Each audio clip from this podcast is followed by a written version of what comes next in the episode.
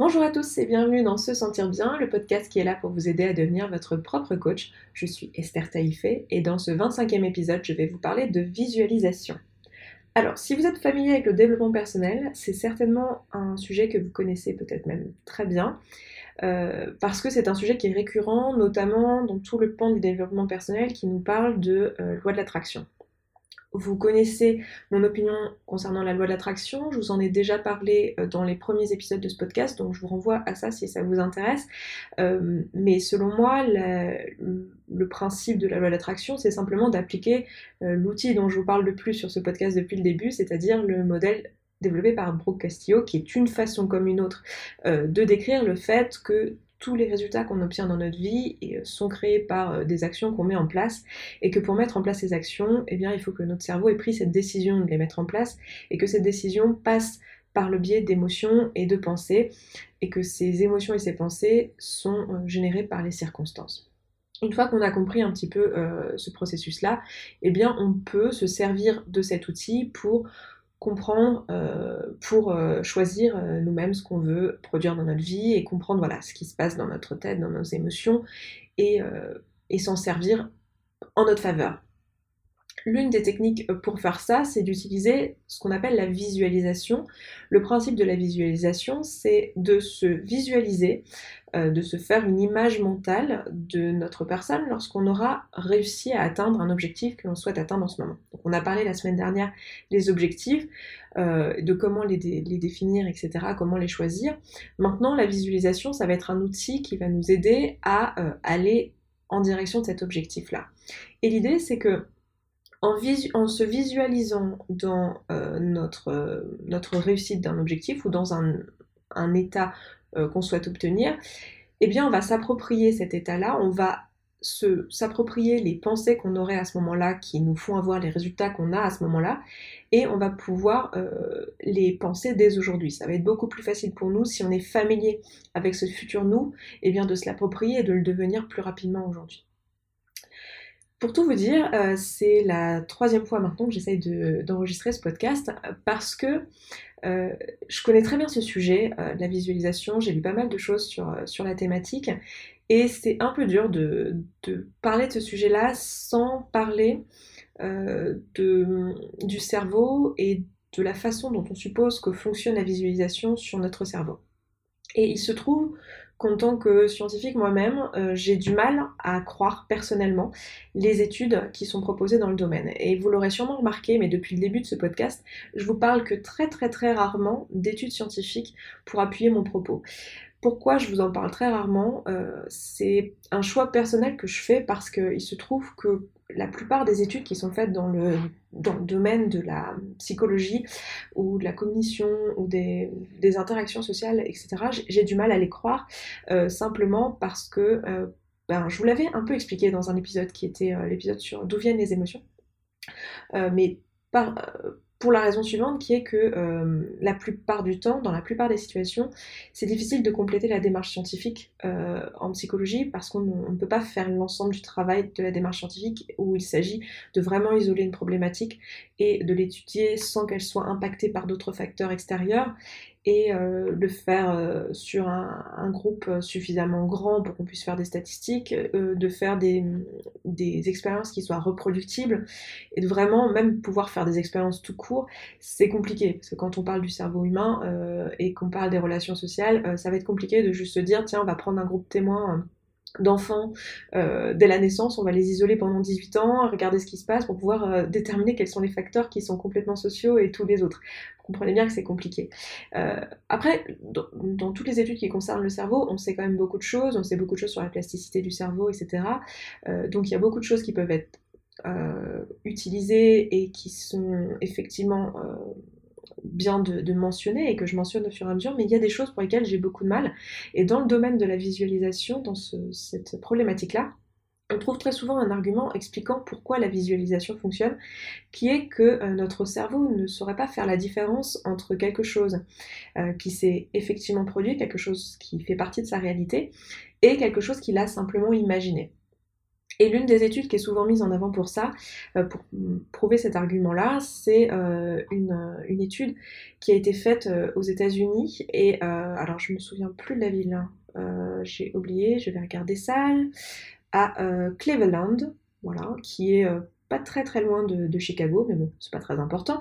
donc, il y a une étude qui a été menée sur une trentaine de personnes euh, parmi ces personnes-là, on a euh, fait quatre groupes. Euh, un groupe de huit personnes à qui on a demandé de se visualiser pendant trois mois, chaque jour, en train de faire un exercice avec le petit doigt de la main. Alors, me demandez pas pourquoi ils ont fait l'étude sur le petit doigt, je ne sais pas. J'imagine que c'était une façon d'isoler justement des facteurs extérieurs et de la force physique déjà euh, présente chez les individus, je ne sais pas exactement. Euh, il faudrait probablement euh, lire l'étude de manière détaillée et connaître bien le domaine pour pouvoir répondre à cette question. en tout cas, sur 8 personnes, ils leur ont demandé de se visualiser en train de soulever leurs petits doigts, de, faire un exercice avec leurs petits doigts. À 8 autres personnes, ils leur ont demandé de se visualiser en train de soulever des poids avec leurs bras, donc faire travailler leurs avant-bras.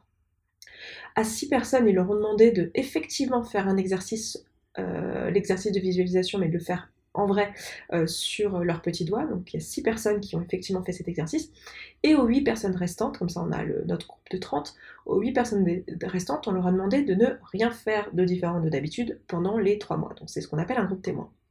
Et le résultat de l'étude, c'est qu'au bout de trois mois, ce qui s'est passé, c'est que les euh, huit personnes ayant simplement s'étant simplement visualisé en train de bouger leurs petits doigts, en train de faire un exercice avec leurs petits doigts, avaient augmenté leur force musculaire de 35%.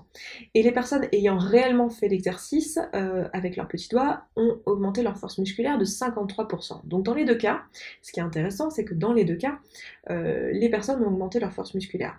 Et ce qui est encore plus intéressant, c'est que le groupe témoin, qui n'a rien fait, n'a absolument pas euh, modifié sa force musculaire, que ce soit au niveau du petit doigt ou au niveau de l'avant-bras. Alors me demandez pas pourquoi ils n'ont pas eu un groupe témoin, euh, pardon, un groupe qui ont réellement fait l'exercice sur les avant-bras, mais dans l'étude en tout cas, euh, il n'y a pas. Mais voilà, donc ça c'est une étude qui est souvent utilisée pour dire que, ben, il semblerait que notre cerveau soit capable de, de prendre pour réel quelque chose qui a simplement été visualisé puisque les personnes ont quand même pris du muscle ou en tout cas ont pris de la force euh, musculaire simplement en s'étant visualisé. Et euh, je trouve ça très intéressant et je trouve que c'est une, super belle piste à, explorer et d'un point de vue euh, scientifique de manière générale, je trouve qu'il y a beaucoup d'études extrêmement intéressantes faites sur le cerveau et sur les relations sociales et sur la cognition de manière générale, les émotions, etc.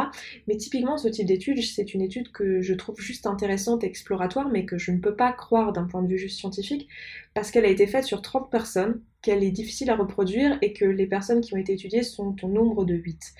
Et alors je, je, veux pas être euh, comment dire, je veux pas être médisante ou je veux pas euh, jeter la pierre aux personnes qui font ça parce qu'ils font certainement une recherche qui est très difficile à mener. Mais pour moi, ça ne suffit pas en tout cas pour dire que le cerveau humain euh, est capable de prendre pour réel quelque chose qu'il a visualisé. Mais je trouve ça intéressant et je suis bien embêtée euh, très souvent quand je prépare ce podcast parce que j'ai pas envie d'avoir euh, une approche négative et d'envoyer un message qui est on ne sait absolument rien de scientifique sur la psychologie parce que c'est pas vrai. Euh, mais en même temps, je peux pas appuyer mon propos d'études auxquelles je ne crois pas moi-même. Je pense que vous en conviendrez et que vous comprendrez très bien ce que je veux dire par là. Et pour moi, ça ne dévalorise pas le propos que je tiens ici parce que tout le travail que je vous propose ici, finalement, c'est un travail qui est extrêmement qualitatif, c'est un travail qui est empirique, c'est un travail d'expérience en fait. Pour moi, c'est comme ça qu'il faut le prendre, c'est comme ça qu'il faut l'aborder et c'est comme ça qu'il faut l'explorer. Et typiquement, la visualisation, c'est exactement ça. C'est quelque chose euh, qui est basé sur le ressenti et euh, tout ce que je vous propose ici, euh, les outils que je vous propose d'utiliser, le modèle de Brocastio, finalement, c'est un modèle qui fonctionne sur les personnes qui sont capables de se l'approprier et qui ont la même vision choses et qui peuvent. Enfin, c'est pas que euh, on peut, on est obligé d'être tous d'accord pour pouvoir utiliser ce modèle. C'est pas ce que je veux dire, mais ce que je veux dire, c'est qu'il faut euh, avoir une certaine approche euh, de sa, sa, propre psychologie pour pouvoir l'utiliser. Et pour moi, il n'y a pas de bonne ou mauvaise façon de faire, c'est juste que ce modèle-là, pour moi, est un modèle qui est complet et qui est extrêmement pratique, et c'est pour ça que je le propose, mais c'est tout ce que c'est, et ça ne décrit aucune réalité prouvée scientifique vous voyez ce que je veux dire Parce que d'un point de vue scientifique, eh bien, il y a plein de choses euh, qu'on ne peut pas prouver. On peut juste le prouver par l'expérience et se montrer par son expérience personnelle que ça fonctionne sur sa vie. Et pour moi, c'est l'essentiel et c'est pour ça que je vous en parle ici et c'est pour ça que je trouve tous ces outils extrêmement utiles.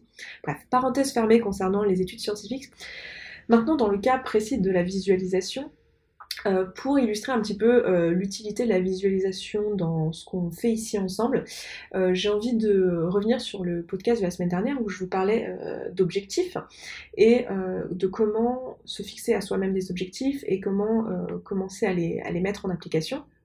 Et ce que je vous proposerais, c'est de reprendre les objectifs que vous êtes peut-être fixés à ce moment-là ou que vous aviez déjà avant d'écouter ce podcast-là et de prendre un, un papier, un stylo ou votre ordinateur, enfin de quoi écrire, de quoi prendre des notes, et de vous écrire une lettre à vous-même euh, en tant que votre vous-même de dans quelques semaines, dans quelques mois, dans quelques années, au moment où vous aurez réalisé cet objectif que vous êtes fixé.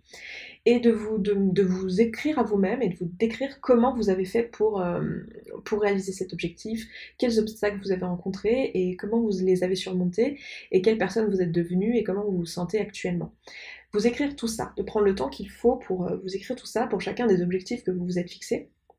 Et euh, ce que je vous demanderai aussi de faire, c'est de faire la même chose, mais euh, en visualisant, donc cette fois-ci en prenant la peau de votre vous qui n'a pas réussi ses objectifs.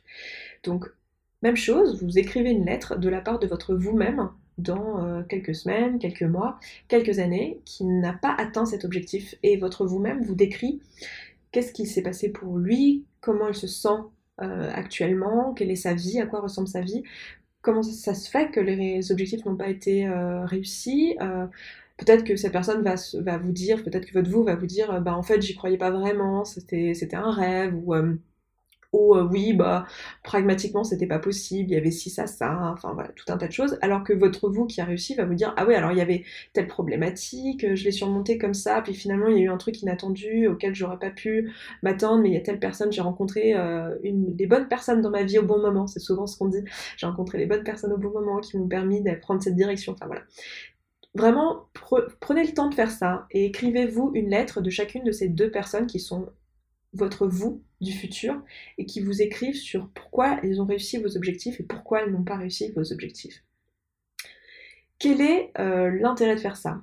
Alors ça, ce, que je viens de vous décrire, c'est ce qu'on appelle euh, une image mentale de votre future réalité et c'est le principe de visualisation. Pourquoi c'est intéressant de faire ça? Ça va avoir plusieurs objectifs. Le premier, c'est que en faisant ça, on va s'identifier à la future personne qu'on va devenir. Et on va devenir familière avec cette future nous, euh, ou ce futur nous. Parce qu'il se trouve que c'est souvent très difficile de, faire des sacrifices pour un objectif, euh, des, sacrifices dans le moment présent, dans le but de réussir un objectif, euh, sachant que euh, la personne pour laquelle on le fait, parce que dans le moment présent, quand on essaie de faire des sacrifices, enfin quand on essaie de, je sais pas, si on est en train d'essayer de prendre du muscle et qu'on va à la salle de sport, euh, dans le moment présent, aller à la salle de sport, c'est pas très drôle et les résultats, on va les voir que dans quelques mois. Donc en fait, on fait ce travail-là pour notre nous de dans quelques mois. Et si ce nous de dans quelques mois, il nous paraît complètement étranger et complètement différent de nous et complètement pas familier, ça va être très très dur de faire des efforts pour ce futur nous, euh, parce qu'on a juste envie de penser au, nous d'aujourd'hui, avec qui on est familier, avec qui on se sent bien, avec qui euh, on a un contact direct. Donc l'objectif déjà, c'est de s'identifier à notre futur nous et de se familiariser avec cette personne. Euh, le deuxième objectif, c'est de comprendre et d'anticiper les choses qui pourraient nous empêcher de réussir notre objectif. Dans l'exercice que je viens de vous donner, vous, avez peut-être été surpris si vous connaissez déjà la pratique de la visualisation. Euh, vous avez peut-être été étonné du fait que je vous propose de se visualiser en train de ne pas réussir votre objectif. Très souvent, on pense que c'est important surtout de se visualiser en train de le réussir. Moi, je trouve que c'est important de se visualiser en train d'échouer l'objectif parce que en se posant vraiment la question de qu'est-ce qui a fait qu'on n'a pas réussi cet objectif, eh bien, on va voir tous les obstacles. Parce qu'on se connaît, on connaît notre nous d'aujourd'hui, on connaît toutes ces croyances actuelles et tout, les difficultés qu'il voit. Et du coup, euh, on va pouvoir anticiper toutes ces difficultés, on va pouvoir comprendre les choses qui pourraient nous empêcher de réussir notre objectif. Et ça voudra dire que lorsque ces choses vont se présenter à nous, elles vont pas nous surprendre, elles vont pas nous étonner, elles vont pas être sorties de nulle part, on va se dire ah oui, oui, je sais qu'à un moment donné, j'allais croire que ce truc-là, c'était juste un rêve. Ou ah oui, je sais qu'à un moment donné, j'allais euh, penser que je peux pas parce qu'il va me falloir faire ci ou ça vous vous l'êtes écrit et vous savez que cette problématique va arriver. Par exemple, si vous, vous avez pour objectif de perdre du poids, euh, votre futur vous, il va peut-être vous dire, euh, ben t'as pas réussi à perdre du poids parce que euh, bah, parce que il y a eu Noël et puis t'as eu envie de manger, je sais pas, des petits, je, sais pas ce qu'on mange à Noël, des, du foie gras ou je ne sais quoi. Et puis après il y a eu ça et puis t'as été fatigué, du coup tu t'es, t'as pas pu parce que t'as fait ci, parce que t'as fait ça. Et là vous allez voir, du coup en écrivant ça, vous voyez toutes les excuses que vous allez vous amener.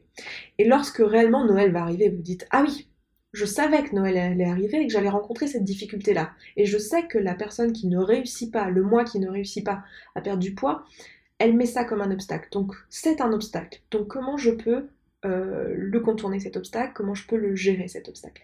Donc le fait d'avoir visualisé au préalable, ça nous permet de mieux comprendre et d'anticiper les choses. La deuxième chose que ça nous permet de faire, ça va avec le fait de se familiariser avec notre futur nous. Ça nous permet de, comprendre que ce futur nous, en fait, c'est nous.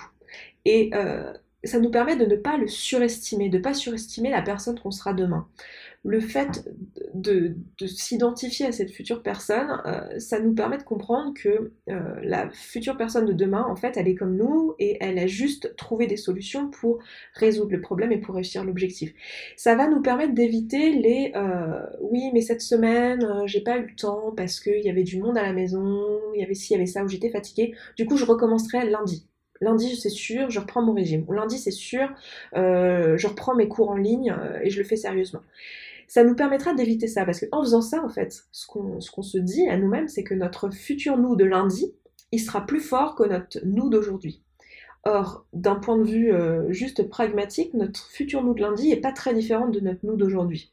Et le fait de s'être visualisé dans notre futur nous, ça nous permet de comprendre que notre futur nous, en fait, il est notre nous d'aujourd'hui. C'est peut-être une version améliorée, c'est peut-être tout ça, mais c'est notre nous d'aujourd'hui. Ça nous permet de nous fixer des objectifs qui soient plus en raccord avec ce qu'on est aujourd'hui. C'est-à-dire que notre objectif intermédiaire pour aller vers notre, notre objectif final, ça va pas être un truc de se dire ok, j'ai jamais fait de sport de ma vie, j'ai essayé d'y aller cette semaine, j'ai pas réussi, mais à partir de lundi, c'est bon, j'y vais tous les jours. Parce que si vous n'avez jamais fait de sport de votre vie, allez tous les jours au sport. Euh, si votre vous d'aujourd'hui n'est pas capable de le faire, votre vous de lundi, il y a peu de chances qu'il soit capable de le faire. Et donc ça va vous permettre de mieux connaître votre futur vous, euh, votre futur vous tout simplement, et de vous fixer des objectifs qui soient plus à sa hauteur. Ensuite, la la chose suivante que la visualisation va nous permettre de faire, c'est de prendre conscience qu'on a le choix et qu'on fait des choix euh, pour notre avenir et c'est ça qui produit notre réalité de demain. C'est-à-dire que notre futur nous, quand il va nous dire comment il a réussi ou comment il n'a pas réussi, euh, il va nous dire finalement la suite de choix qu'il a fait. Et euh, ça nous permet de nous approprier le fait qu'effectivement, on produit notre réalité. Et la plupart d'entre nous, on n'a pas forcément cette conscience-là, et on ne sait pas ce que notre futur nous il est complètement étranger et on ne sait pas trop ce qui va nous attendre et on se dit bah on verra bien, euh, on verra bien où le nous mène. Et en fait, en faisant ça, on, s'enlève ce pouvoir qu'on a de choisir et de créer notre futur parce qu'en pratique c'est ce qu'on va faire et peut-être que si on ne prend pas conscience de ça on va juste créer notre futur un peu au hasard et c'est dommage si on a envie de grandir et si on a envie de produire des choses et qu'on a des objectifs précis dans la vie. Ensuite et enfin, la dernière chose que va nous permettre la visualisation, surtout à l'échelle courte, c'est de nous mettre dans un état émotionnel associé à ce qu'il nous faut être pour devenir la personne qu'on a envie de devenir.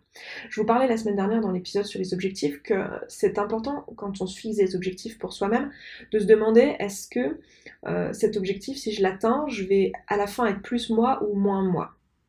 Donc c'est important de se visualiser en train de devenir une personne et de comprendre que notre objectif va nous permettre de devenir une, certaine personne. Et en se visualisant en tant que cette personne-là, on va mieux comprendre euh, notre, notre état émotionnel euh, qu'on a quand on est cette personne-là. Pour vous illustrer un petit peu ce que je veux dire par euh, le fait de se mettre dans l'état émotionnel associé à la personne qu'on veut être, je vais vous donner un exemple simple du quotidien qui est le moment où vous avez peut-être besoin d'aller à un entretien d'embauche et vous êtes stressé par cet entretien d'embauche, euh, vous avez peur de ne pas être retenu, vous avez peur euh, de ne pas avoir l'air euh, sûr de vous et de vous éparpiller et de mal répondre aux questions. La question que vous pouvez vous poser, c'est quelle personne j'ai envie d'être à cet entretien d'embauche? Qu'est-ce que j'ai envie d'être après? Comment je veux me sentir? Et qu'est-ce que j'ai envie de faire?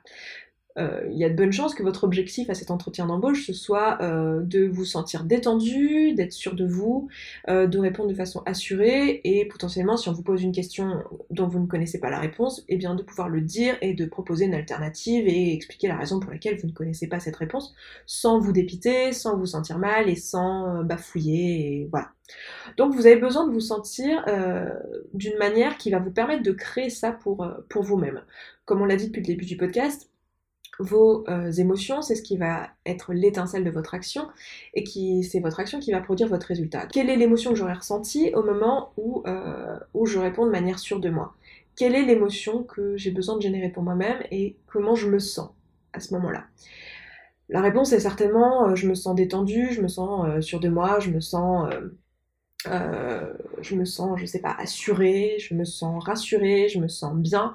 Voilà, trouvez une liste d'émotions dans laquelle vous, que vous avez besoin d'avoir pour pouvoir vous conduire de la manière dont, qui vous servira le plus dans cet entretien. Et la question que vous pouvez vous poser dès maintenant, c'est qu'est-ce que je peux penser qui va me permettre de me sentir comme ça dès maintenant? Et vous pouvez volontairement vous mettre dans cet état émotionnel, dans l'état émotionnel qui va vous servir à votre entretien d'embauche.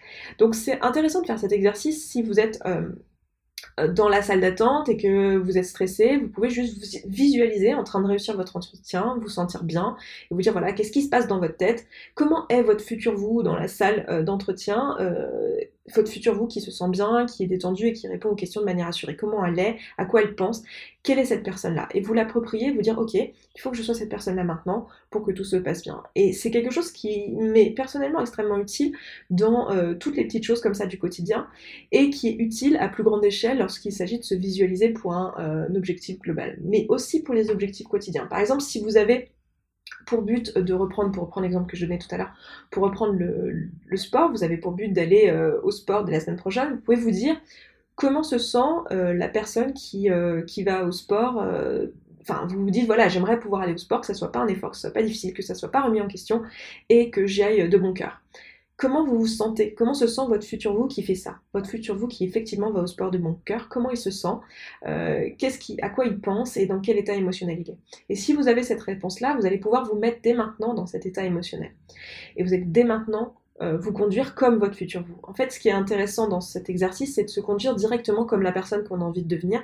Et pour ça, il faut se demander quelle est la personne euh, qu'on a envie de devenir. Et c'est pour ça que je vous disais la semaine dernière que c'est extrêmement important de se demander quelle personne on a envie de, devenir lorsqu'on se produit des objectifs pour nous-mêmes, parce que euh, tout ce processus de ce qu'il va falloir faire pour réussir l'objectif, c'est surtout un processus d'évolution de notre personne et c'est ça qui est la partie la plus importante et la plus intéressante dans, un, dans tout changement. Euh, sinon, en soi, un, changement n'a pas vraiment d'intérêt si ça ne nous permet pas de, grandir.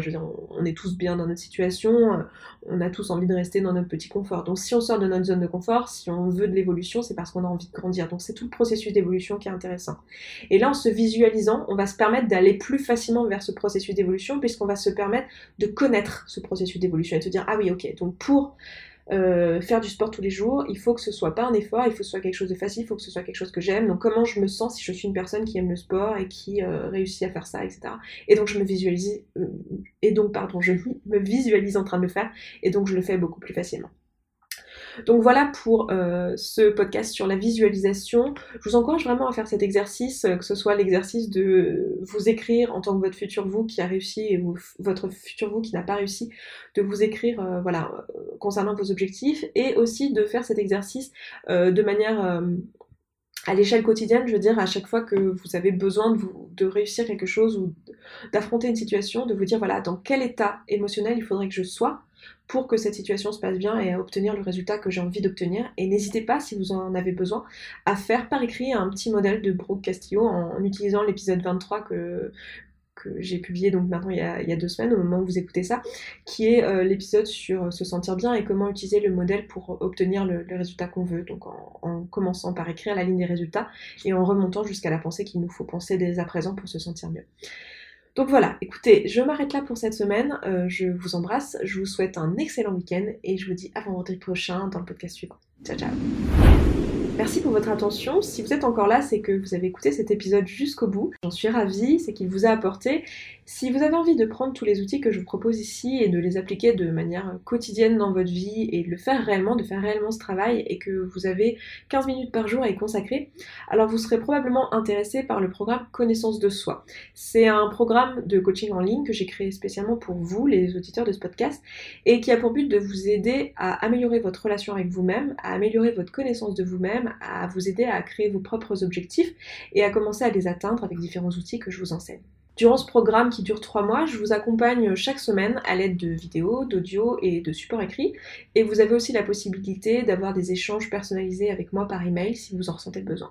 Donc si vous voulez en savoir plus, je vous donne rendez-vous tout de suite sur se sentir bien.coach slash connaissance de soi séparé de tirer du milieu.